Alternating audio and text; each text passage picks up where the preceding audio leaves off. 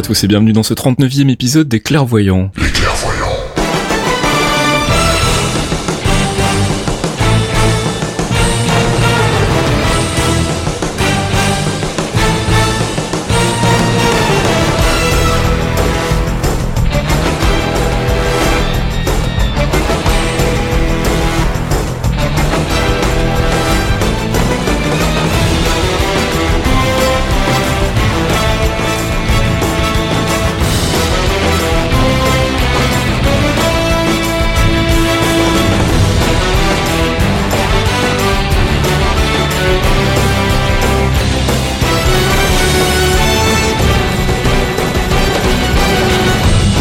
Bonjour à tous, bonjour Fox. Hello Fasque. Bonjour Thomas. Salut tous les deux. On est ensemble comme tous les mois pour notre rendez-vous avec le MCU. C'est quoi le MCU Fox? Le MCU c'est le Marvel Cinematic Universe qui regroupe les films Marvel de super-héros, donc Iron Man, euh, les Avengers, les Guardians of the Galaxy, Ant-Man, etc les séries Netflix, euh, donc Daredevil, Luke Cage, les Defenders, Jessica Jones, et les séries ABC, et maintenant bientôt euh, Hulu aussi avec les Runaways et tout ça. Est-ce que t'as fait exprès d'oublier Iron Fist? J'allais lui poser la question. Non, j'ai parlé des Defenders qu'on va parler des Defenders aujourd'hui, très cher. Voilà, donc en gros c'est tout le tout l'univers cinématique mis en place à la base par Marvel Studios et puis euh, développé aussi en télévision par euh, Marvel Télévision, donc la division qui a été créée pour ça. Euh, pendant ce podcast, eh ben on parle des news en rapport direct avec le MCU. On fait aussi un petit focus sur un personnage ou un art et des comics pour essayer de vous en apprendre un peu plus. Ce mois-ci, Thomas, on parlera de quoi? Ce mois-ci, on parle de l'arc Ragnarok. Vu que le film arrive, on va essayer de se mettre au diapason et voir un peu les différences qu'il Et ben voilà, donc on va explorer euh, l'arc des comics, euh, l'arc Ragnarok des comics tout à l'heure dans, dans, le focus. On aura aussi une nouvelle rubrique. On, avait envie de faire un petit peu de flashback de temps en temps, de revenir un peu sur un film ou un personnage ou un passage particulier d'un film du MCU. Et on va ouvrir euh, cette nouvelle rubrique tout à l'heure. Ce sera, on va réutiliser Marvel Insiders, qui était notre ancienne rubrique un peu fourre-tout, pour cette rubrique nouvelle, donc qui sera une, petite rubrique d'analyse, dire assez courte de 10 minutes pendant laquelle on parlera ce mois-ci du mandarin, savoir si on a aimé ou pas le twist du film de Shane Black, donc dans Iron Man 3. Et je propose qu'on attaque tout de suite cet épisode avec euh, bah, nos news et notre rubrique True Believers. I would say I'm a true believer.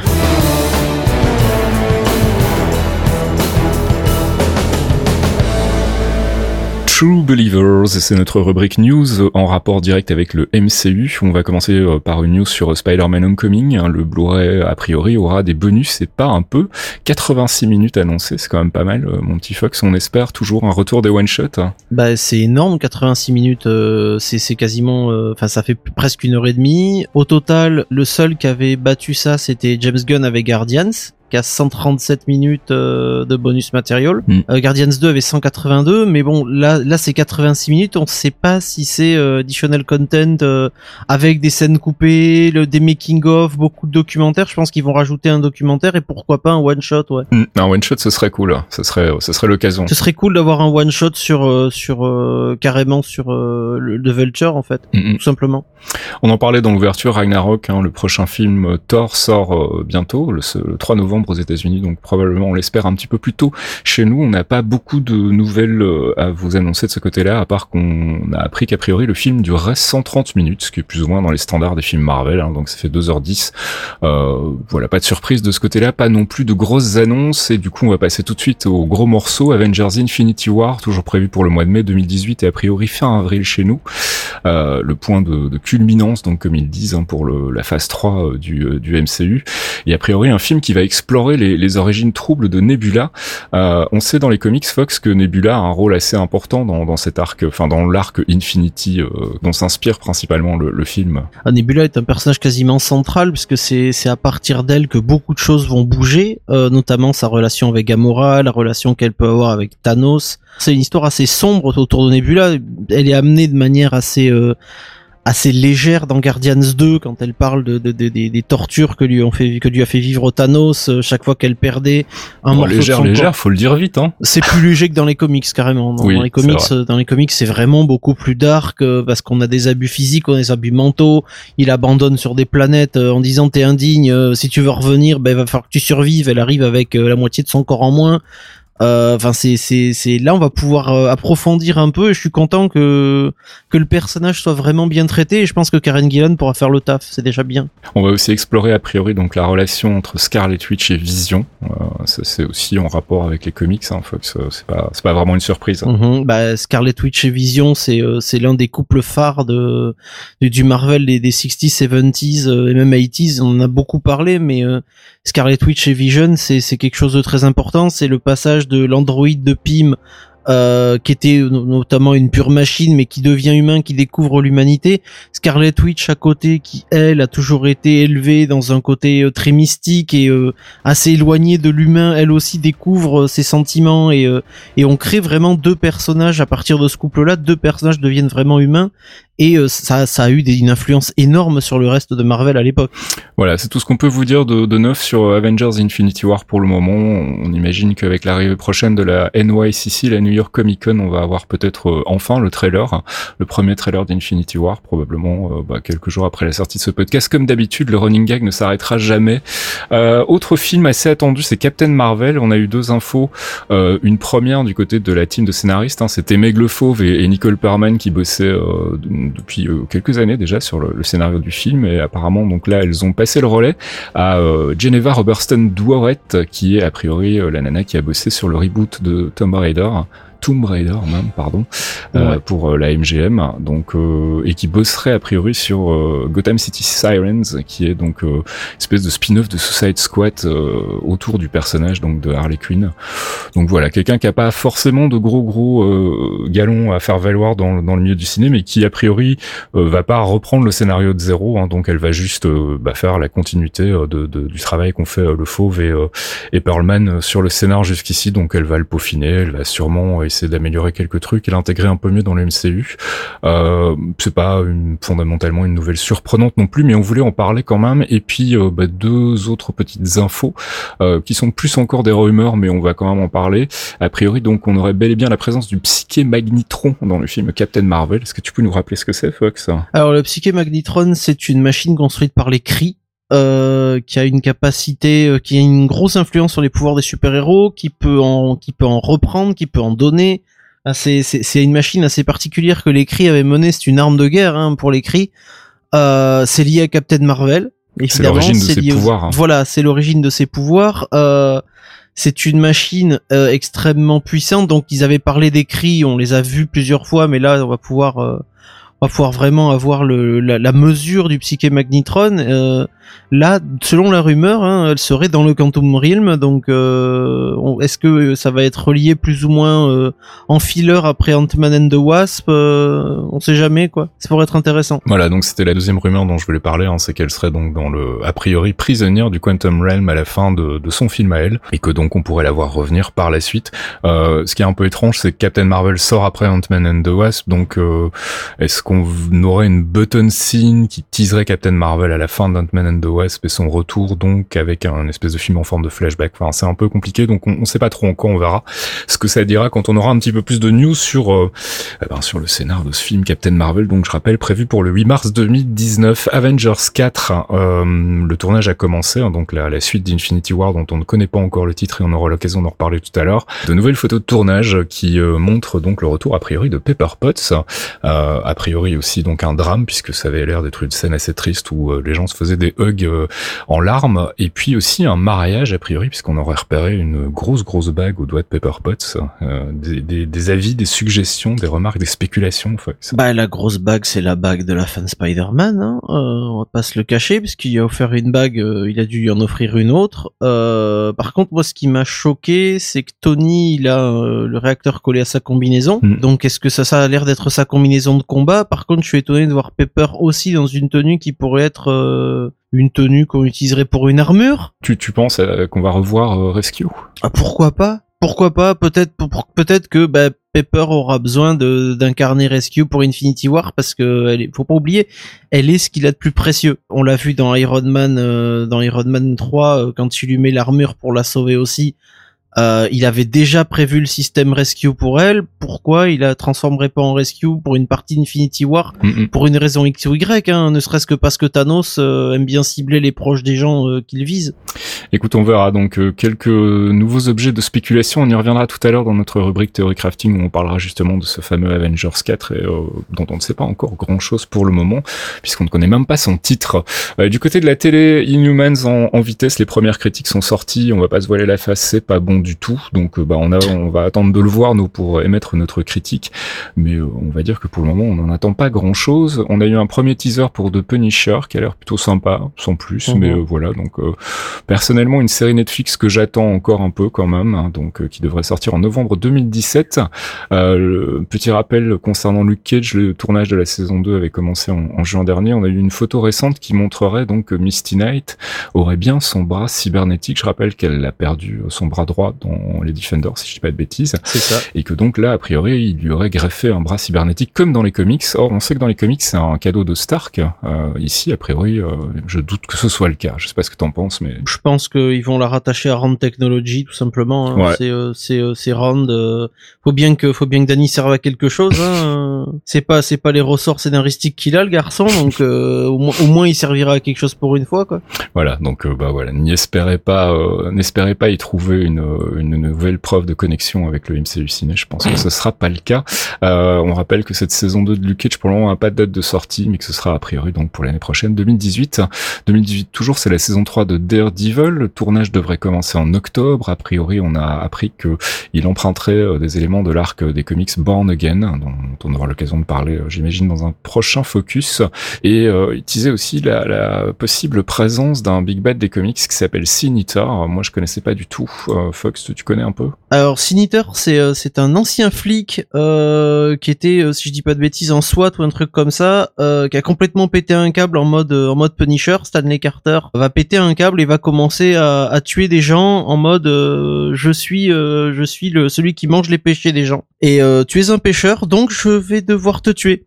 À la différence de, de, de, de Punisher qui ne s'en prend vraiment qu'à des coupables avérés, la mafia, machin, Sinister par contre lui, euh, il te suspecte d'être coupable, euh, t'es bon pour passer à la casserole en fait. Ouais, mais du coup, c'est quand même un big bad qui serait assez similaire à celui d'une partie de la saison 2. Donc, je sais pas, faut voir si ça se confirme. Euh, espérer qu'ils qu'ils qu'ils en profitent pour faire un traitement un peu différent, qu'on sorte quand même un peu de, de ce canevas euh, de, la- de la saison 2 qui était pas fort brillante non plus. Euh, Jessica Jones saison 2, euh, elle aussi prévue pour 2018 sans plus de précision pour le moment. On a juste appris le retour de David Tennant. Alors, c'est assez surprenant, si vous vous souvenez bien, le personnage de Killgrave meurt dans la saison 1 à la fin. Donc, euh, est-ce qu'il s'agira de flashback, de vision Moi, je penche plutôt pour le deuxième, les visions. hein. Je pense que ça sera plutôt ça. Il va continuer de la hanter pendant cette saison. Hum, je pense qu'il va la hanter d'un côté, mais je pense qu'on va surtout en apprendre beaucoup plus sur euh, sur tout ce qu'elle a pu faire euh, avec Killgrave, parce qu'elle n'est pas restée euh, trois jours avec lui, quoi. Mhm. C'est- Dans, dans le comics, ça a duré des mois et des mois, et je pense qu'on aura peut-être une vision un peu plus puissante et profonde des abus qu'il a pu qu'il a pu mener sur elle, et et peut-être qu'on la verra enfin essayer de s'en détacher un peu, parce que là, c'est euh, c'est un peu, euh, elle tourne en boucle aussi, Jessica Jones. euh. Ouais. C'est euh, métro, euh, whisky dodo, c'est un peu compliqué, quoi. Donc personnellement, je pense aussi à, à un entremêlement parce que les deux, euh, les deux qui ont récupéré leur pouvoir dans Jessica Jones et Killgrave, en fait, c'est le, le, le fil rouge de la saison 1 de Jessica Jones, c'est que c'est la, la même la même origine, comme pour Nuke. Donc moi je pense surtout pour les hallucinations dans le sens euh, il va la hanter euh, et lui faire vraiment du mal euh, au cerveau mais aussi quelques flashbacks pour euh, pour dire euh, pour essayer de de- d'expliquer comment les deux ont récupéré leur pouvoir et pour montrer comment ça s'imbrique en fait c'est c'est la même origine. Ouais, moi, tant qu'il le ressuscite pas, tout va bien, on va dire. Euh, Jessica Jones, donc saison 2, ce sera pour 2018 et ceci clôture notre section news. On va passer à notre petite rubrique rigolote de théorie crafting. The Tesseract has shown me so much. It's, it's more than knowledge, it's truth.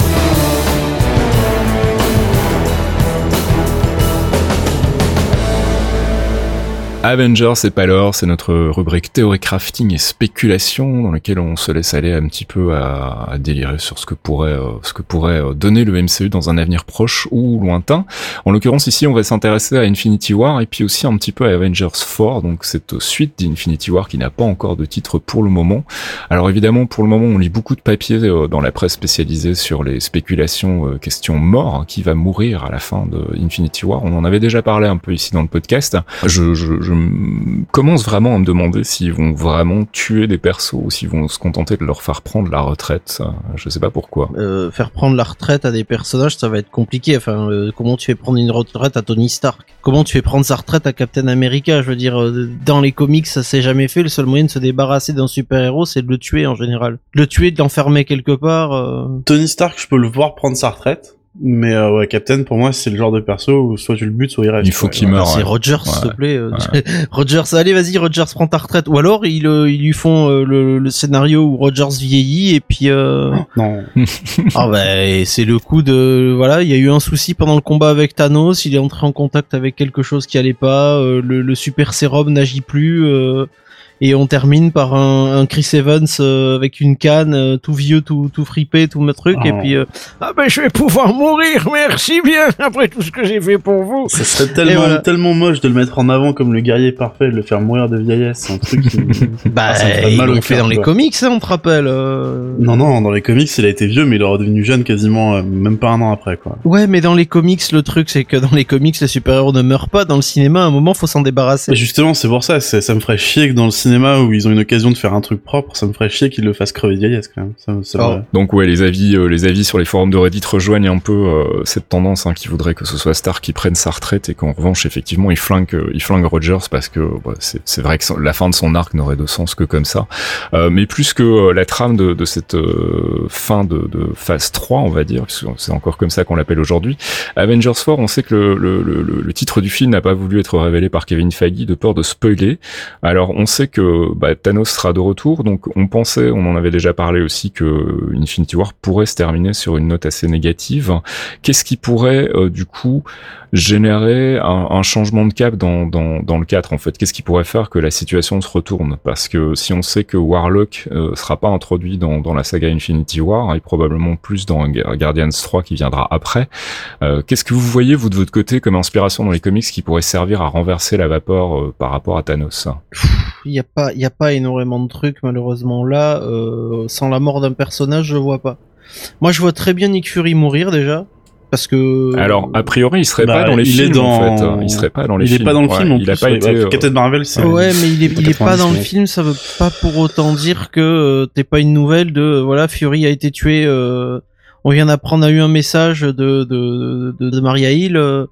Maria nous fait bon ben euh, on a une nouvelle. euh, Fury est mort euh, parce qu'il protégeait un truc que Thanos cherchait, une technologie machin, puis il s'est fait tuer. Ouais, mais si Fury est mort, du coup, ça répond pas à la question. Qu'est-ce qui peut renverser la vapeur, justement? Est-ce qu'il y a encore des, des, enfin, moi j'ai pas lu l'arc en fait euh, Infinity dans, dans les comics, euh, donc du coup je, je sais qu'il y a une histoire que c'est Nebula qui est quand même relativement centrale à la défaite Mhm. de Thanos.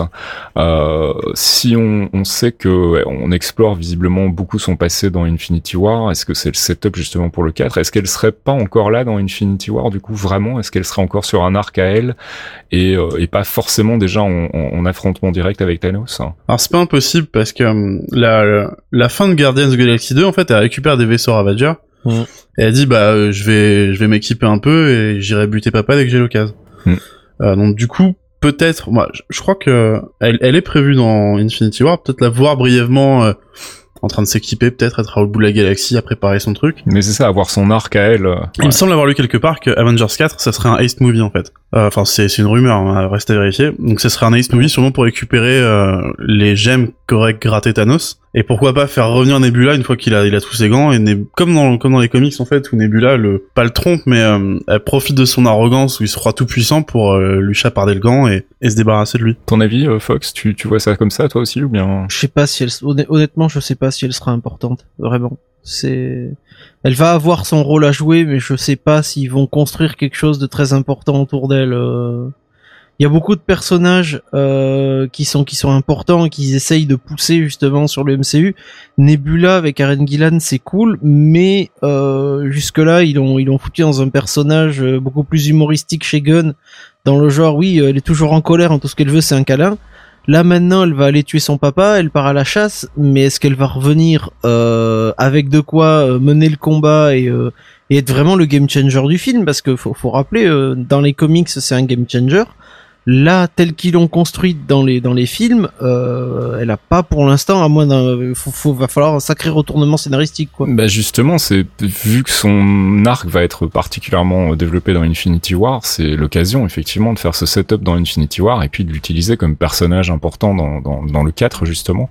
Ça me paraît moins logique en fait effectivement. Plus euh, plus j'y réfléchis, plus je pense qu'elle pourrait effectivement être le game changer du 4 euh, si on fait le setup correctement dans Infinity War comme tu le dis. Ça va être nécessaire et, et comme c'est ce qui est annoncé, bah, je pense qu'on va dans cette direction-là. Euh, une interrogation quand même sur le titre. Alors, euh, Kevin Feige avait déclaré qu'il voulait pas le donner parce que c'était un spoiler, donc c'est potentiellement un titre connu dans les comics euh, ou quelque chose qui pourrait avoir une signification particulière. Vous avez des idées par rapport à ça de titres d'arc en rapport avec euh, un arc de Thanos qui pourrait euh, qui pourrait avoir une signification? On a parlé un peu de, de Secret Invasion euh, avec euh, l'annonce des des, des, Les euh, scrolls. des scrolls dans Captain Marvel, mais euh, moi j'y crois pas trop. Je pense que c'est trop tôt. Euh, mais euh, je sais pas. Tu, tu voulais dire un truc, Thomas? Non, j'allais dire une connerie, j'allais dire Death of Captain America. oui. Pour un titre Avengers, ça serait bizarre quand même. Ça serait, ah, ça serait bizarre, mais ça serait couillu quand même. Fox, t'as une idée toi? Il y a un truc qui te qui t'inspire Non, j'ai pas, j'ai pas, j'ai, j'ai pas vraiment d'idée là-dessus. Euh, parce que c'est même si ça spoilait, vu comme on a euh, emprunté euh, à plusieurs arcs et qu'on a mélangé les choses, j'ai, j'ai pas vraiment l'idée, euh, l'idée qui me vient là. J'ai pas de, j'ai, pas d'idée de génie pour le coup pour un titre. euh, on manque de pistes déjà pour Infinity War première partie. Euh, la deuxième partie, j'ai du mal à me projeter pour l'instant, sachant qu'on a très peu d'infos sur le setup. On a mis à part, on sait que Nebula va avoir une place importante et tout. On sait pas si ça va être totalement sur la Terre, va y avoir de l'espace. Euh... Vu les images du trailer, il y a quand même apparemment beaucoup de choses qui se passeront dans l'espace. Hein. Et euh, vu ce qu'on a comme euh, ça a l'air, ça a l'air d'être dans l'espace, mais est-ce que c'est pas justement, tu sais comment ils sont, ils sont très très forts euh, pour manipuler les trailers et pour nous montrer des trucs qu'on pense voir et au final, on, c'est des trucs beaucoup plus anodins au final? Je sais pas. Je, là, j'ai pas vraiment d'idée pour un titre. euh, J'aurais juste mis de Gauntlet euh, parce que justement c'était euh, une sorte de, de ou alors Thanos Quest. Hein, Et là, euh. tout à coup, Avengers 4, Axis. ah putain. Avengers versus X-Men. oui, c'est ça. Oh, putain, non. Eh, là, là, honnêtement, je serais content d'habiter au premier étage parce que je me balancerais par travers le balcon. Hein, mais euh, Bon, donc pas vraiment d'idée encore pour le moment. C'est vrai qu'il est, un- il est un peu tôt. Hein. Pff, Après, on, on- il y aura une, autre- enfin, une autre piste, oui et non, mais euh, on en parlera tout à l'heure quand on parlera de Ragnarok. Il y a toute la partie Disassemble, en fait, où Mhm. c'est la chute du roster Avenger. C'est effectivement, on a un des membres qui meurt. Mine de rien, ça a un impact assez gros sur, euh, bah, sur l'équipe en elle-même. Parce que pour, pour l'instant, pour l'instant, ils sont divisés, ça en pourrait fait. être ça en fait. Le statut qu'on a Mhm. actuellement, c'est qu'ils sont divisés. Est-ce qu'ils vont se regrouper ou pas? Sûrement, c'est sûrement le cas. Mais euh, avoir un des membres, surtout si c'est un des membres fondateurs comme euh, Cap ou Captain ou Iron Man ou un, un disassemble, ça peut, ça peut, ça peut voir le coup. hein. Mais- ouais, pour le coup, ça ferait sens. Mais justement, ça soulève une bonne remarque. Est-ce que tu penses que, euh, au- enfin, est-ce que vous pensez en fait qu'au début d'Avengers Infinity War, ils vont déjà être regroupés, qu'on va avoir une ellipse sur les événements post-Civil War, ou bien est-ce qu'au contraire, une partie d'Infinity War, ça va être justement de rassembler l'équipe? Je, je pense qu'on a eu des indices dans le trailer qu'on a pu voir hein, avec euh, Captain America et sa barbe. On se doute que ils vont aller le chercher quelque part. Donc, ils- Bah, c'est surtout les, les, les enfants, le- la Thanos, euh, la, la, la Dark Force qui va aller, le, enfin le, le Black Order, pardon, qui va aller le chercher. ouais, c'est vrai. C'est, ils vont pas aller chercher Captain, c'est le Black Order qui va aller lui casser les couilles et du coup, il va, il va comprendre que bon, maintenant, ça suffit d'être, euh, d'être en cavale et les copains ont besoin de lui. Donc, je pense qu'aux trois quarts du film, ils seront regroupés Mm. par force. On- On part surtout sur ça, donc Ah. effectivement une trame, une grosse partie de la trame d'Infinity War qui soit le, le, le- l'intersection de ces différents arcs et que les persos se rejoignent enfin euh, pour faire enfin table rase de ce qui s'est passé dans Civil War. Bah, Thanos, c'est pas con, il sait très, c'est, c'est, je reprends la phrase que, que lui avait dit son serviteur, euh, affronter les Avengers, c'est, euh, c'est, attirer la mort. Donc le Mm. mec, il est pas, il est pas débile. Il va, ils sont tous séparés parce qu'ils sont pris la, ils sont pris le chou. Bah, et c'est plus facile d'envoyer la, la Black, le Black Order pour les tuer chacun de leur côté. Mhm. Euh, et surtout ne pas leur donner l'occasion et la chance de se regrouper parce qu'à à partir de là, ça sera difficile de les gérer. Donc je pense que il va essayer de les faire assassiner chacun dans leur coin. D'où les images qu'on a de tout le monde en panique, de Banner, euh, de Banner dans un état pas possible parce que je suppose qu'il a réussi à s'enfuir euh, de justesse euh, pour une raison X ou Y, il a pas pu déclencher euh, sa verdure. Et euh, et du coup, bah, ça va être ça et on va les retrouver aux trois quarts du film euh, regroupés, ouais, mais déjà dans un sale état quoi. Donc Disassemble, c'est pas bête. Moi, je, les vois pas se réunir pendant Infinity War. Parce que déjà, sur les images qu'on a vues, on n'a pas euh, de membres des deux clans qui sont ensemble. Parce que c'est par exemple, Cap va sauver Wanda et ils bossent ensemble c'est quand Doctor Strange fait ses plateformes magiques, c'est c'est Quill qui est dessus, donc encore une fois on n'a pas de personne de deux camps séparés. Euh, comme disait Fox, je vois bien plutôt utiliser. Euh, en fait, ce qu'il y a, c'est moi Infinity War, j'ai envie de voir Thanos gagner. J'ai envie que ce soit un bad guy qui gagne euh, un film pour une fois. Je pense que c'est un peu ce que tout le monde veut effectivement. Exactement. Ouais. Et du coup, comme le disait Fox, c'est intéressant qu'il attaque au moment où justement ils sont le plus faibles, où ils sont séparés. Mm. Et du coup, je vois plutôt Avengers 4, le début au moins d'Avengers 4, dire bon bah les gars, on s'est pris une, une rouste sévère. Il y a un moment, il faut il faut mettre les malentendus de côté et aller tabasser du violet. Quoi. Mm, mm. Moi, ce que ce qui, ce qui me tracasse toujours un peu, c'est que Kevin Feige avait dit que ce serait vraiment, c'est la raison pour laquelle ils appellent plus ça Part One et Partout, c'est que ce serait vraiment un film avec une résolution. Et mm, malheureusement, quand tu penses à, au final qui nous nous ferait rêver, c'est-à-dire de savoir que Thanos récupère toutes les pierres et fout une bonne branlée à tout le monde, c'est pas une résolution en fait. Donc il manque quelque chose en fait pour que le film se tienne euh, d'une pièce. Et, euh, et du coup, c'est, euh, j'ai l'impression qu'en fait, on, on, va avoir dans Infinity War plusieurs quêtes alternatives qui vont finalement se regrouper à la toute fin sur la découverte que euh, Thanos existe et où ils vont se confronter pour la première fois avec lui. Et je, je suis pas convaincu qu'on ait déjà euh, Thanos avec toutes les pierres à la fin d'Infinity War, tu vois. Parce que il en a deux dans le trailer. Dans le trailer, il débarque sur Terre devant les gars, il a deux pierres. Je pense ah. qu'il, enfin, je sais pas, c'est compliqué d'envisager en fait un film qui ne soit pas une première partie euh, comme ils nous l'ont vendu, mais qui laisse malgré tout une fin ouverte. Pour moi, il y aurait une contradiction quelque part. Euh, J'ai par contre une idée euh, qui, qui vient de me jaillir euh, au niveau au niveau résolution en fait. truc très bête. Thanos arrive, il pète tout le monde. Avec deux pierres de l'infini déjà, il a il a pas mal de matos. Ils sont séparés. Il y a le Black Order qui fait chier tout le monde. Thanos c'est un conquérant. Qui gère les Avengers aujourd'hui? L'ONU l'ONU qui décide de bah les Avengers le le le, le Patriot Act enfin le, le oui le, le Patriot Act des Avengers euh, donc le Registration Act qui empêche les, les super-héros d'agir euh, si l'ONU les mandate pas notamment les Avengers. Imaginons juste une seconde hein, euh, que face à Thanos l'ONU décide de plier et de lui dire ok donc ben vas-y on te laisse les clés c'est bon ils attaqueront pas t'es trop fort on donne la terre. Et que là t'as une résolution de c'est la fin des, c'est la fin du Registration Act, c'est la fin des Avengers, la Terre, la Terre s'est rendue en mode, euh, en mode, euh, en mode, euh, en marche, tout le monde, tout le monde se rend et puis tout le monde accepte le nouveau, le, glorieux bah, leader. C'est super dark pour le coup, c'était parti très loin là. Ouais, ouais, ouais mais c'est ça, c'est ça, tout le monde, tout le non, mais les mecs, les mecs qui plient les chines comme des clébards. Donald Thanos. Et là t'as les Avengers, et là t'as les Avengers qui font, attends, t'es en train de nous dire que on a un mec qui veut raser la planète, qui veut nous buter et vous, vous baissez votre froc. Ok, bah, bah écoute, on est les Avengers puisque vous voulez pas nous écouter, vous voulez pas nous aider, vous voulez pas aider l'humanité. Nous, on n'est pas là pour obéir à des mecs qui baissent leur froc. On va, on va lutter. Et c'est là que bah, t'as le film qui s'arrête au moment où il donne la Terre à Thanos. Le deuxième, t'as une résolution. Thanos a gagné, il a conquis la Terre. Et là, t'as bah, le reste des Avengers, l'idée par Captain avec Stark qui, qui, qui retrouve un petit peu son sens commun, qui, qui se regroupe dans le dans le nouveau dans le dans Avengers 4 en fait et qui va faire le taf. Euh, avec la bande et ils vont faire le taf pour reprendre la Terre parce qu'ils acceptent pas les choses quoi. Je, vais rebondir là-dessus parce qu'on parlait de, résolution tout à l'heure. En fait, Feige depuis un petit moment, il, il, nous indique que Thanos sera le personnage principal du film. C'était un film Thanos en fait. Et euh, pour moi, une bonne fin pour un film sur Thanos et pas avoir un part one partout, bah c'est ce que dit Fox, ce serait que la que Thanos, Thanos gagne, conquis, ouais, ouais, ouais, Thanos gagne et, conquis la Terre. Ouais. Il arrive et l'Obi oh il est trop fort, vas-y, en fait, les clés, Gérard. Je, je, pense, je pense à ça parce que mine de rien, la première fois où on le voit, comme on le disait tout à l'heure, c'est quand euh, quand son acolyte lui fait euh, affronter la Terre, c'est courtiser la mort. Le mec, il voit ça comme un mmh. challenge au final. Hein. c'est les seuls qui lui résistent pour l'instant. Non, c'est vrai que pris dans l'optique d'un film sur Thanos avec Thanos en personnage principal, ce qui a été vendu par Feige euh, jusqu'à présent, euh, ça a du sens qu'effectivement la résolution soit par rapport à lui, que ce soit lui qui parvienne Et j'avoue que je kifferais là par contre. Et ça serait effectivement très malin. J'avais pas vu le truc comme ça. Bon bah si vous si vous avez des, des théories sur euh, ce que pourrait donner ce Avengers Infinity War, donc euh, qui sortira au mois de mai euh, de l'année prochaine, n'hésitez pas à passer dans le trade Geek Zone sur le MCU et venir discuter de, de vos folles spéculations avec nous. Euh, en ce qui nous concerne, on va faire une petite pause musicale. Jarvis, drop my needle.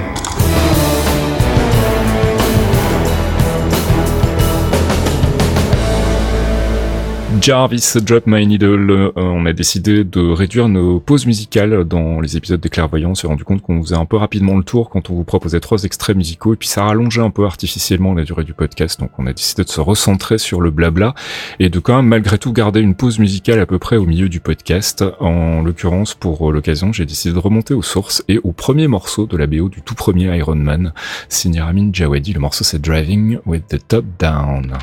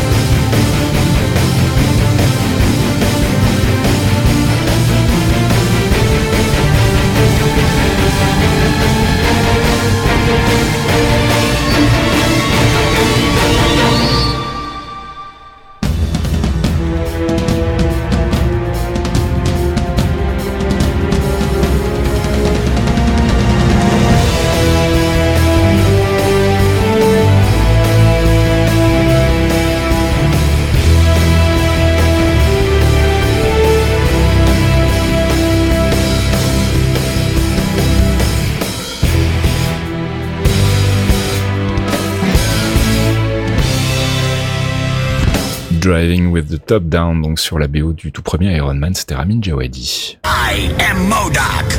I am science.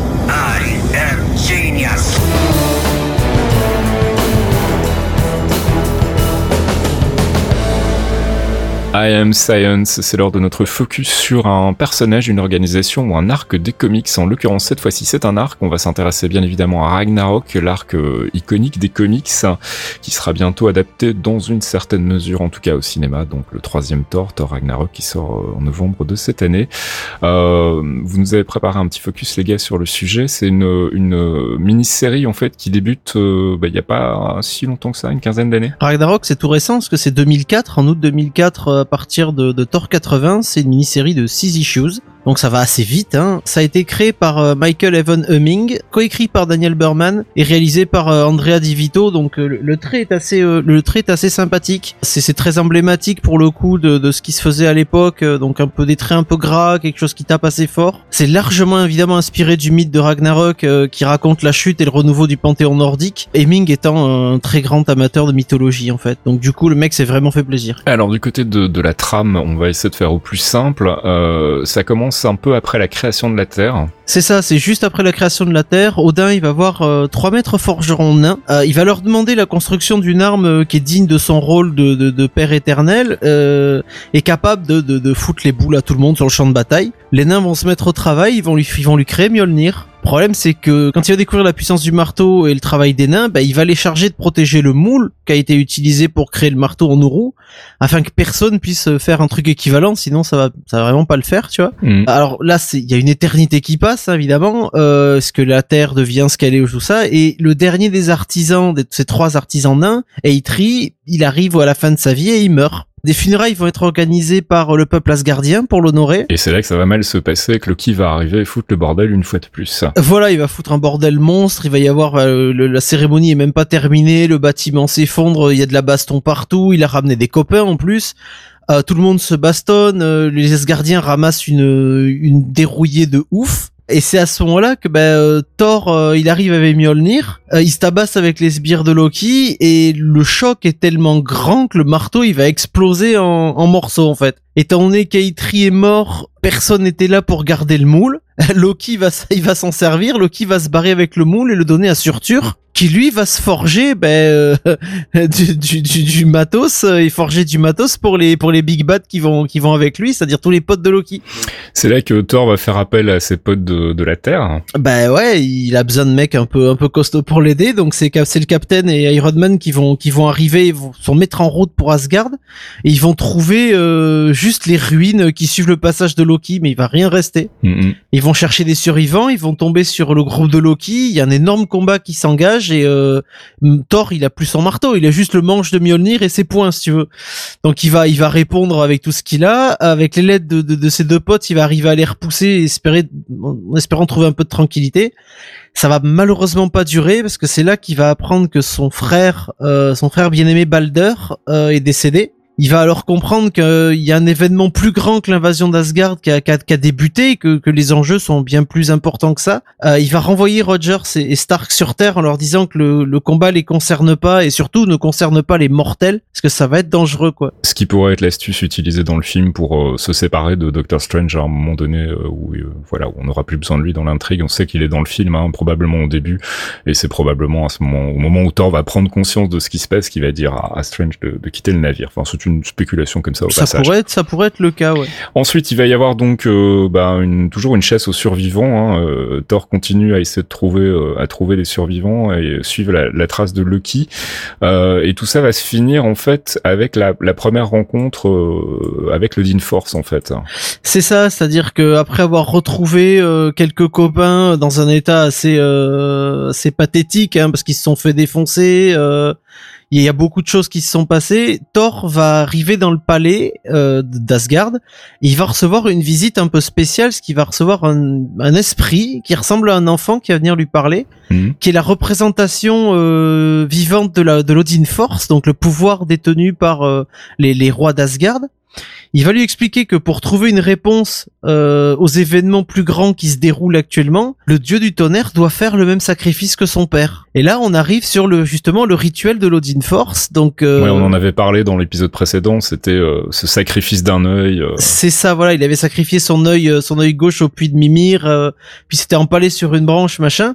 Thor, il va, il, il va devoir surpasser ça. Lui, il va s'arracher carrément les deux yeux, et à ce moment-là, son esprit va être balancé euh, au Niflheim. Il va, il va se retrouver devant un tribunal d'entités euh, se présentant comme ceux qui siègent au-dessus de l'ombre qui est un groupe de déités qui vont lui expliquer que Ragnarok est un cycle perpétuel ayant pour but de les nourrir via les souffrances et la mort des dieux nordiques. Donc c'est plutôt classe, tu vois, c'est sympa. Thor va, va être renvoyé euh, sur Asgard avec le pouvoir du Rune King qu'il aura acquis grâce au puits de Mimir et au sacrifice. Et là, bah, il va défoncer les sbires de Loki. Il va arracher la tête du gars, carrément, en prenant soin de la garder en vie afin qu'il soit témoin du dernier cycle de Ragnarok. En clair, il va arracher la tête de son frère et lui fait bon, alors bah maintenant que je te mets en porte-clés, tu viens et moi je vais te montrer comment je répare ce bordel.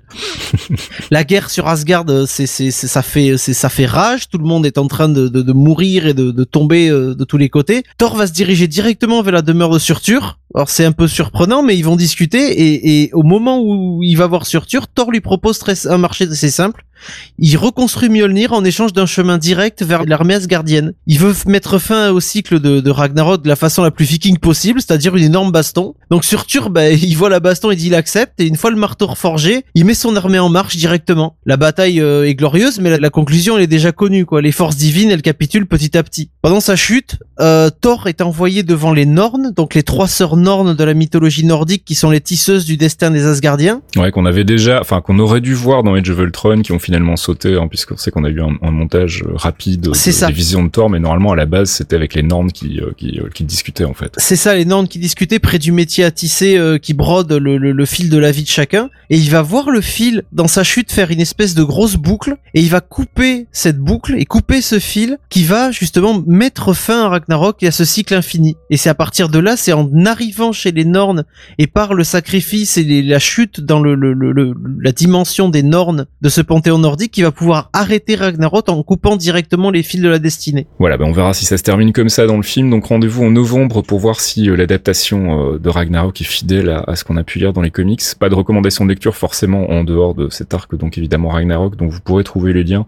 Euh, bah, on vous les remettra sur cet épisode-ci dans le, le post qui accompagne le podcast. On va rapidement avec Thomas faire un petit point sur l'arc Ragnarok dans le reste de l'univers Marvel. hein. Tu, écrivais dans la conduite que ça fait partie de l'event global qu'on a appelé Avengers Disassembled. C'est ça. Donc Avengers Disassembled, c'est euh, un event qui a, qui a été lancé par euh, Bendis, qui correspond en fait à, hum, je vais pas dire la destruction, mais à, à l'éclatement du, du roster euh, Avengers qu'il y avait à cette époque-là, donc aux alentours de 2004-2005. Donc on a l'event principal qui s'appelle Avengers Disassembled, et à côté on avait un, un tie-in, donc un, un arc parallèle pour euh, plusieurs des grosses licences. Donc il y avait les Fantastic Four, donc il y avait Thor dont on vient de parler, il y a Captain America, Spider-Man, etc. C'est un, un arc qui voit vraiment l'éclatement en fait, euh, l'éclatement des Avengers hein, qui sont euh, qui sont un peu euh, bah, disassembled, hein, comme le dit le titre en fait. Euh, et donc cet arc Ragnarok de Thor fait partie de, de cette trame principale. Donc si vous voulez compléter euh, la lecture de Ragnarok, vous pouvez le faire. On, on vous filera les liens pour euh, pour lire la saga euh, Avengers Disassembled. Tu le disais, Disassembled, ça a été mis en place par Bendis et ça va être suivi ensuite de, de deux crossovers qui vont être assez importants dans, dans l'univers Marvel. C'est ça. Il a, il a fait une trilogie en fait qui a vraiment secoué le paysage de- du qu'on connaissait des comics Marvel à cette époque-là. Euh, le deuxième qui a suivi, ça va être House of M. Donc le gros impact qu'il va avoir, c'est le No More Mutants à la fin. On, on perd quelque chose comme 95% des mutants qui sont qui sont présents. Euh, donc niveau impact, on est quand même, ça se pose là quoi. Euh, le deuxième gros event qui a un peu moins eu de succès, c'est Secret Invasion. Donc on a un peu teasé en ce moment parce qu'on a les scrolls qui vont arriver chez euh, chez Captain Marvel. On a Osborn qui va arriver du côté de Sony aussi, et a priori, euh, ils ont expliqué que ce serait d'une manière euh, qui ferait en sorte qu'il soit intégrable dans le MCU si besoin. Donc euh, Et voilà. c'est pour ça, ouais. On, on a, on a des petits indices là-dessus parce que justement, Secret Invasion, ça, ça suit directement Civil War où Tony Stark a pris la tête du Shield, il a lancé The Initiative en fait, où il a son, son groupe de, de super-héros enregistrés qui, qui mettent la paix dans le monde. Mais suite à Secret Invasion qui a été géré, c'était un, un désastre sans nom pour Tony Stark. C'est Osborn qui prend sa place et qui va lancer tout ce qu'on, enfin, la partie qu'on appelle Dark Reign en fait avec les Dark Avengers, etc. On a Daken qui va remplacer son père, on a Bullseye qui va remplacer Hawkeye, etc. Donc euh, ces trois events-là, quand on les prend séparément, ça a pas l'air comme ça. Quand on les met ensemble, ça fait un, un fil qui, qui change complètement le paysage des équipes qu'on a actuellement. Parce que là, on a Thor, donc euh, qui va être mis sur le banc de touche pendant quasiment trois ans, parce que bah il n'existe plus au final. hein. Le Ragnarok c'est terminé, on a plus Asgard, on a plus Thor, on a plus les, les Asgardiens. Euh, Il y a plusieurs équipes qui vont être relancées, comme les Young Avengers, etc. Euh, et derrière, en fait, on a aussi juste après. euh, Juste après euh, les Von Disassembled, on a un autre gros arc, donc là qui qui est pas fait par Bendis, qui arrive, euh, qui arrive un peu à part, c'est Civil War parmi là, ou euh, mine de rien, qui est impacté aussi parce qu'on a Thor Disassembled qui va exactement comme on a eu sur Age of Ultron en fait. On a Thor qui s'en va euh, pour Ragnarok parce qu'il nous fallait un les personnages trop puissants, il fallait qu'on les élimine un peu, sinon la balance était un peu un peu faussée. On a la même chose niveau euh, niveau Bruce Banner, où on a Planet Hulk où il est balancé par les Illuminati dans l'espace. Donc là, nous niveau ciné, on va l'avoir regroupé en un seul film, mais c'est l'impact que ça va faire sur Civil War aussi. On a des personnages qui vont être écartés, voire clonés aussi, parce que euh, Thor est cloné en fait dans Civil War euh, par un perso qui s'appelle Ragnarok aussi, c'est un peu le bordel. On en avait déjà parlé, il me semble. C'est vrai. Donc c'est, euh, on, on voit, on a un fil rouge sur des, des événements qui vont durer bah, de 2004 jusqu'à quasiment 2007 avec la conclusion de Siège qui va arriver, où là on a le retour d'Asgard, le retour de Thor. Il va planter Asgard autour d'une petite ville des États-Unis, un, un coin paumé euh, dans le Midwest euh, que personne connaît. Et vu qu'on a le maniaque Osborne qui est à la tête de quasiment toutes les forces armées américaines, voire peut-être même un peu plus, on va avoir un gros clash en fait, euh, donc sur l'arc siège. En tout cas, ce qui est intéressant, c'est de voir que, hormis l'arc House of M qui implique les mutants et qui forcément ne verra pas d'adaptation du côté du MCU, euh, on a quand même pas mal de petites graines plantées pour un Secret Invasion en, phase 4, ou en tout cas ce qui serait l'équivalent de la phase 4. Hein. On a l'arrivée de Captain Marvel, enfin avec un, film flashback où on a l'arrivée et la mise en place des scrolls. On a euh, l'arrivée d'Osborne du côté de chez Sony avec justement cette possibilité de l'intégrer dans le MCU. On a euh, un besoin de renouveau de roster, on a l'éclatement des Avengers, on a vraiment tous les éléments sont mis en place pour que cet arc soit euh, le prochain arc en fait du, du, MCU au cinéma. Enfin en tout cas c'est mon avis.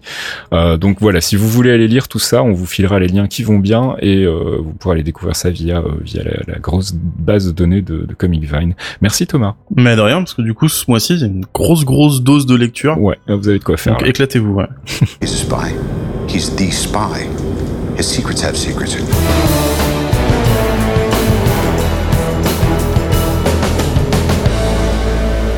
Marvel Insiders. Alors c'est notre rubrique un peu fourre-tout depuis le début du podcast. Elle a eu euh, plusieurs rôles. Le nouveau rôle qu'elle va jouer à partir de maintenant, c'est de nous permettre de débattre pendant 10 euh, minutes d'un sujet euh, plutôt rétrospectif sur le MCU. Et je voulais qu'on ouvre par un truc un petit peu polémique, voire très polémique.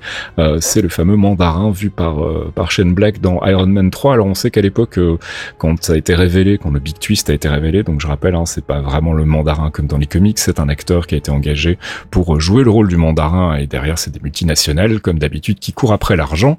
Euh, ça a fait pas mal de polémique. Les, les, fans purs et durs attendaient euh, le vrai mandarin et euh, bah voilà, du coup ça a pas mal grogné et euh, le public est encore assez divisé sur le sujet. Je voulais déjà faire un petit sondage rapide, savoir vous, qu'est-ce que vous en avez pensé, Fox, toi d'abord, le, le, mandarin du MCU, t'es plutôt pour, plutôt contre Dans la mesure où c'est Sean Black et qu'il aime bien faire ce genre de choses, moi ça m'avait fait bien marrer. Vraiment, j'avais trouvé ça, j'avais trouvé que l'idée était un peu était un peu tendue, mais euh, c'était c'était pas mal. J'ai j'ai pas vraiment aimé le fait que ce soit l'autre crétin euh, qui qui dise je suis le mandarin, mais après le one shot rattrape extrêmement bien les choses en fait. C'est vrai, c'est vrai. Si on prend le one shot dans la moi je prends le one shot euh, en compte. Le one shot, je rappelle donc qui euh, présentait la possibilité d'un autre vrai mandarin qui pour le coup était pas très très content qu'on ait usurpé son identité. Euh, du coup, toi Thomas, plutôt pour, plutôt contre? Moi, je suis plutôt pour parce qu'on c'est un, un, sujet sur lequel on a eu plusieurs fois le débat, c'est au niveau des adaptations comics. Mm-hmm. Je suis partisan d'avoir une autre version que ce qu'on a déjà sur le papier en fait, avoir une, une autre vision. Donc du coup en fait c'est intéressant d'avoir sur un Iron Man 3 où on est euh, on a l'affrontement entre Killian et, et Stark. Bah, c'est intéressant d'avoir cette opposition. C'est lui qui fait des manipulations politiques un peu avec ses entreprises pour avoir une version du mandarin qui colle avec le Tony Stark qu'on a dans le cinéma en fait. Bah moi je trouve que c'est ça qui euh, bah, alors donc du coup je donne ma réponse. Moi je suis carrément pour hein, tout simplement parce que je trouve que c'est euh, c'est le propre d'une adaptation c'est de rendre en fait un personnage euh, original contemporain. Et euh, pour le coup le mandarin je le trouve très daté comme personnage. C'est une caricature de terroriste euh, d'une autre race viet vietnamien voilà ça c'est vietnamien je sais plus de quelle quelle mm. partie de l'Asie il est exactement mais bref. Voilà c'est c'est une caricature de bad guy c'est un truc qui marche pas trop dans, dans l'époque contemporaine. Et je trouve qu'en avoir fait justement un truc qui est finalement plus qu'une espèce de forme de communication, euh, j'ai trouvé ça super malin. J'ai trouvé que ça rendait le personnage beaucoup plus crédible en fait. Euh, c'est une façade en fait pour faire peur et on sait qu'aujourd'hui bah, le rôle de, de, la communication c'est de faire peur parce que ça engendre de la consommation. Donc c'est c'est quelque chose c'est quelque chose qui s'inscrit dans une vraie logique contemporaine et je trouvais ça plutôt bien vu pour le coup. Donc euh, c'est vrai que moi j'ai pas trop compris la, la, polémique. Alors après je comprends le côté euh, des puristes euh, qui veulent voir une adaptation pure jus de du bad guy qu'ils ont eu dans les comics, mais Enfin, je sais pas, Fox, tu penses que ça aurait pu fonctionner si on avait suivi euh, une adaptation euh, fidèle du, personnage originel? Euh, Si on avait suivi, une adaptation vraiment fidèle aux comics, ça aurait été extrêmement complexe parce que le mandarin ne se déplace jamais sans sa main. Il aurait fallu expliquer que la main du mandarin est pas pareille que la main de Daredevil, que ce sont deux noms différents et que la main du mandarin, ce sont des mecs qui portent euh, chacun un de ses anneaux et qui commettent des méfaits pour lui, des vols, des braquages, des machins afin de le rendre plus fort dans sa pseudo conquête du monde, il aurait fallu expliquer que c'était un mec lambda euh, qui était sur un bateau dans la baie de Hong Kong euh, et qui, qui, a reçu un vaisseau extraterrestre quasiment sur la gueule et les mecs lui ont filé des anneaux. Il aurait fallu aussi expliquer que le mandarin euh, a un but de conquête du monde et que oui, c'est un terroriste, mais c'est un terroriste qui colle pas avec le comment dire avec le, le terrorisme qu'on connaît depuis ces 40 dernières années en fait. C'est un vrai big bad des années 60, c'est compliqué, mais il aurait fallu remanier pas mal de choses et ça aurait pas laissé la place justement pour les l'intrigue extrémistes. Il y aurait pas eu la place, euh, il y aurait- ça aurait même pu prendre la place de, de Thanos à un moment, ça aurait été gênant en fait. Parce qu'il y aurait pas eu de résolution, parce qu'il y a jamais de résolution avec le mandarin dans les comics. Bah, le problème aussi, c'est que voilà, comme tu le disais, c'est daté quoi. Enfin, c'est euh, c'est un terroriste d'un autre temps qui correspond pas à ce qu'on connaît du terrorisme aujourd'hui. Et euh, C'est le docteur d'enfer quoi. Hein. Pour le coup, il y a, y a une partie des, euh, des fans qui l'ont pris pour un troll de, de Marvel, qui l'ont en fait vécu comme une blague forcée. En fait, il fallait absolument faire un twist et en plus, fallait faire un twist que personne verrait venir et donc on va faire ça. Et, c'est dommage parce que moi justement, je l'ai pas vécu comme ça. Je l'ai vécu comme une manière très intelligente d'actualiser un personnage qui aurait pas pu être adapté littéralement euh, avec autant de, de, de, de fidélité qu'on qu'on aurait peut-être voulu, euh, enfin que les fans de comics pur euh, l'auraient voulu. Enfin donc voilà, pour vous pas de raison d'avoir de polémique en fait. L'image de Ben Kingsley est intéressante aussi parce que c'est c'est un double miroir en fait sur le personnage euh, le, le mandarin.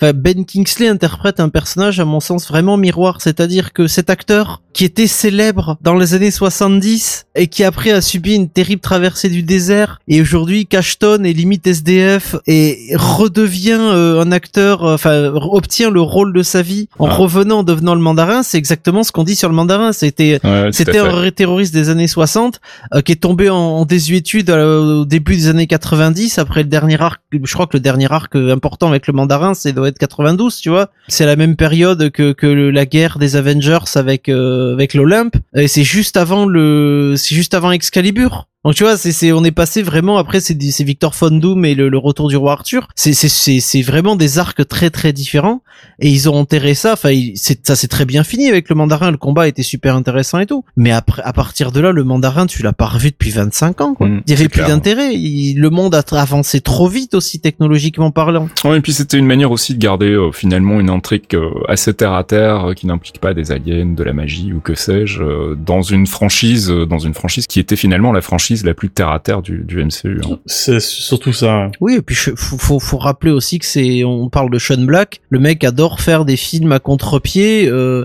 pour moi, Iron Man 3, c'est Kiss Kiss Bang Bang 2, hein, euh, mais c'est juste le Kiss Kiss Bang Bang avec Tony Stark. Pour ça que moi, je continue euh, à trouver que c'est mon Iron Man préféré, même si j'adore le premier, que j'ai beaucoup aimé le 2, tu vois.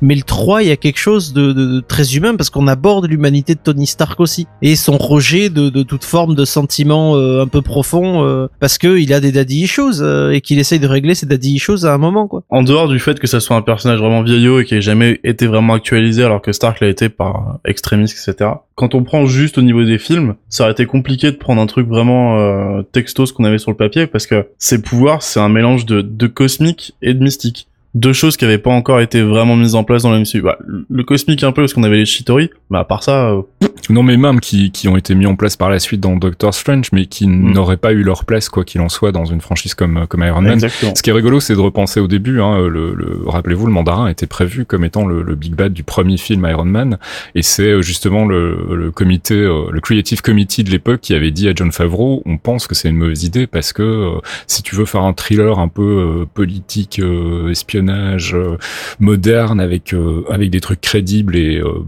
qui sont terre à terre, tu peux pas prendre un perso comme le mandarin. Et du coup, ils avaient écarté le mandarin à l'époque, donc c'est assez rigolo de voir qu'ils y sont revenus finalement avec un twist qui, pour moi, est une des parmi les meilleures idées du MCU en tout cas. euh, Ils avaient gardé les Ten Rings en fait, l'organisation du mandarin, Tout à fait. et qui est re-hinté après derrière dans, dans le one shot, donc c'est ça reste Ouais. assez malin aussi. hein. Oui, voilà, je trouve qu'ils ont fait plaisir aux fans finalement avec le one shot en leur disant, écoutez, il y a peut-être effectivement un vrai mandarin quelque part qui est pas très content et qui apparaîtra peut-être un jour, qui sait. Ce qui est marrant, c'est qu'on ait pris ce sujet parce qu'il y a quoi, il y a même pas deux trois jours sur euh, mes pérégrinations sur Reddit à se demander pourquoi j'y traîne encore parce que c'est vraiment l'enfer sur terre.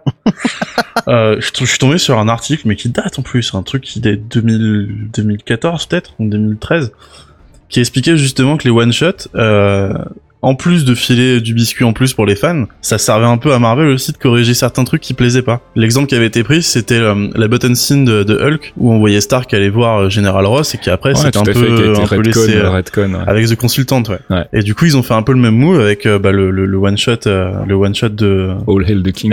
All Hail the King, voilà, qui nous dit bah en fait ouais, vous avez le mandarin, euh, la version que nous on voulait vous montrer, et on vous précise à côté que bah, le vrai il existe aussi. Bon, vous le verrez peut-être pas, mais au moins il, il existe quoi. Bon, C'est, c'est, ça m'a fait marrer qu'on prenne ce sujet-là. Alors je suis tombé sur le truc il y a, ouais, il y a même pas deux trois jours. Voilà encore un plaidoyer pour le retour des one shots qui c'est Exactement, peut-être ouais. sur le, le Blu-ray de, de Spider-Man. Ça Ah, serait une j'aimerais bonne bien un petit, ouais. Ah, moi, un petit one shot sur euh, la proposition de mariage de Stark à, à Pepper, parce que ça fait un petit moment qu'on l'a pas vu en fait. Donc euh, essayer de rattraper. euh, Rattraper le temps perdu. Bah ouais, on, on la voit pas pendant plusieurs films, et là d'un coup on la voit dans dans Spidey, on va la voir dans Avengers 4. J'ai une idée de nom pour le one shot. Je sais pas si je peux la dire. Je ne sais pas non plus.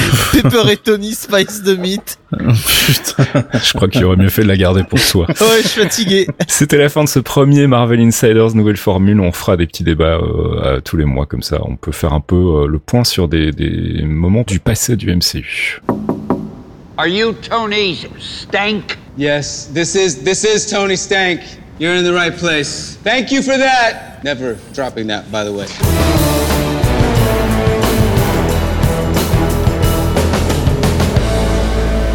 Et c'est l'heure de notre dernière rubrique, la rubrique courrier, avec deux questions. Ce mois-ci, une question de Craig de Twitter qui nous dit c'est quand la sortie du vrai teaser d'Infinity War? Euh, Bah, si tout va bien, je pense qu'on l'aura du côté de la NYCC, hein, la New York Comic Con. À mon avis, c'est dans ces eaux-là qu'ils vont la sortir, non? C'est ça, à moins qu'il y ait un leak euh, d'ici ce week-end.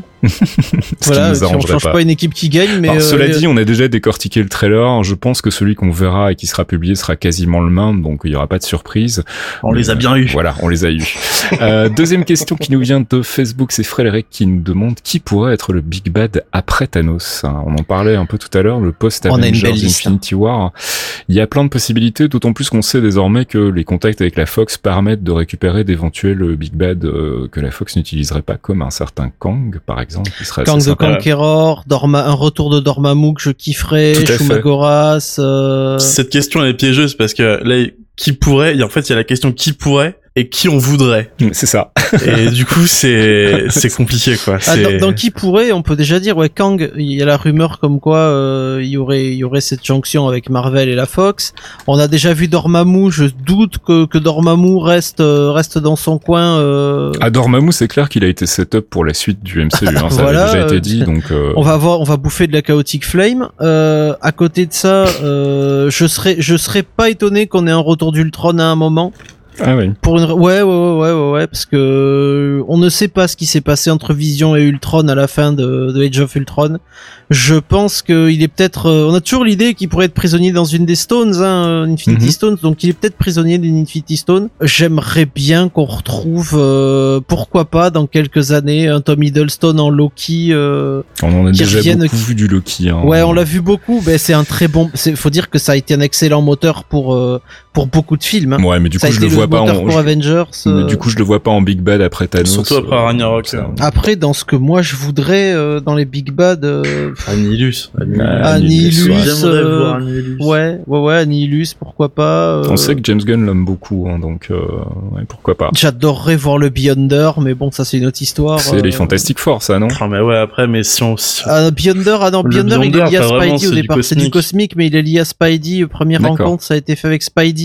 Le premier visage qu'il a pris, c'était celui de Rogers, parce qu'il cherchait, euh, il, il prend une- quand il a pris forme humaine, il ressemblait à Rogers. Il a rencontré Spidey, il a rencontré Luke Cage et, et Iron Fist, qu'il avait transformé le building en or. Enfin, c'est, euh, Bah écoute, on sait que le prochain Spidey, euh, donc le deuxième film de la franchise MCU Sony qui sort le 5 juillet 2019, devrait être le point de départ de la, la phase suivante. Donc pourquoi Ouais. pas hein, Ça pourrait être une occasion de l'occasion d'introduire de Beyonder en Big Bad, qui sait. Et puis on a, on a des trucs, euh, tout ce qui est lié au cube cosmique aussi. J'aimerais beaucoup. Euh, ouais, mais le- Magus. bah, on a Warlock. on a Adam Warlock qui va Magus. arriver et balancer On pourrait Magus. lancer Magus, on pourrait lancer. Euh... Il pourrait nous refaire un Galactus, Dans le- dans le mais euh, pas, pas version Fox. Vois Compliqué quand même, hein, c'est Mm. compliqué. Dans le cosmique, il y a tellement de trucs qu'ils pourraient prendre. Il y a le Living Tribunal, il y a le Beyonders, on le disait, il y a comment, Eternity, toutes les entités Mhm. qui sont pas forcément des, des, des bad guys au sens où on pourrait l'entendre, mais qui pourraient avoir des plans qui iraient pas dans le sens de ce que veulent faire les Avengers, par exemple. Mhm, tout à fait. Il y a une liste, mais tellement grande. Il faut juste savoir s'ils ont les droits ou pas, quoi. Ouais, et puis je, je, je kifferais avoir euh, le maître de corvée, hein, Taskmaster. Oh. Je kifferais avoir Mephisto. Ouais, en plus terre à terre, euh, Taskmaster, ça serait tellement bien. Taskmaster, putain, mais. Euh... On verra, on verra. Pour Oh le là moment, on, euh, beaucoup de pré- prédictions, pas beaucoup de, de choses euh, très sûres. Mais en tout cas, ouais, Beyonder, ça me plairait bien. moi. On verra. Vous Et puis avez- je pense des nouveaux héros, oui. J'aimerais qu'on ait des nouveaux héros. J'ai Ah vu oui, une ça, question façon, posée ouais. sur Facebook aussi. Est-ce que vous aimeriez voir des nouveaux héros euh, Euh, oui, on en avait Je déjà crois que parlé. c'est Gun qui l'a posté. Ouais. non, mais euh, moi j'attends mon Nova. hein. Nova va arriver. Apparemment, Gun a dit que Nova arrivait, donc. euh, Non mais Nova, je suis désolé les mecs, hein, mais vous pouvez pas tester, il, il pète la classe Nova.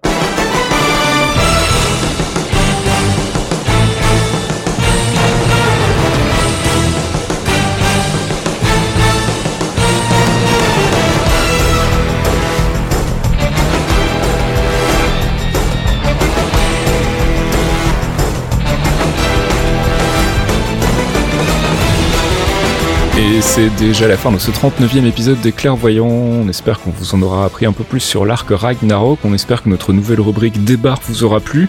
Et puis on se retrouve le mois prochain. Je crois qu'on n'a pas encore euh, décidé du focus. Euh, on n'avait pas parlé d'Ella. On va parler d'Ella et puis après on vous fera peut-être euh, avec Archeon un petit pack sur le, le reste des Big Bad de Thor Ragnarok. On verra comment ça se déroule, mais ça va être Ella le mois prochain. Eh ben parfait. On se retrouve le mois prochain donc pour un nouveau pour un nouvel épisode des Clairvoyants avec encore plein de news et de théorie crafting rigolo sur le MCU. D'ici là, vous pouvez nous retrouver bien évidemment sur Geekzone dans le thread dédié au MCU. On vous rappelle aussi qu'il y a euh, des dossiers sur euh, le Marvel Cinematic Universe qui traînent quelque part sur le site et puis que si vous voulez nous soutenir, vous pouvez mettre la main à la poche via notre Patreon. On a d'autres podcasts à écouter, n'hésitez pas à venir jeter une oreille. Et t'oublies un truc, j'oublie Parce que les dossiers sur le MCU c'est bien, mais il y a un livre sur le Marvel Cinematic Universe vrai, que tu as écrit chez. Sword. Bravo. un- voilà, un bouquin chez nos amis de Sword Editions dans leur collection Force, euh, qui est donc un bouquin sur le Marvel Cinematic Universe. Voilà, il y a de la pub un peu partout sur le site, vous ne pouvez euh, normalement pas la louper. Et nous, on se retrouve bah, le mois prochain pour le 40e déjà épisode des Clairvoyants. Merci le gars. Bonne soirée, les bisous, bonne journée, à très vite. Merci à vous deux. À plus et bonne lecture. Ciao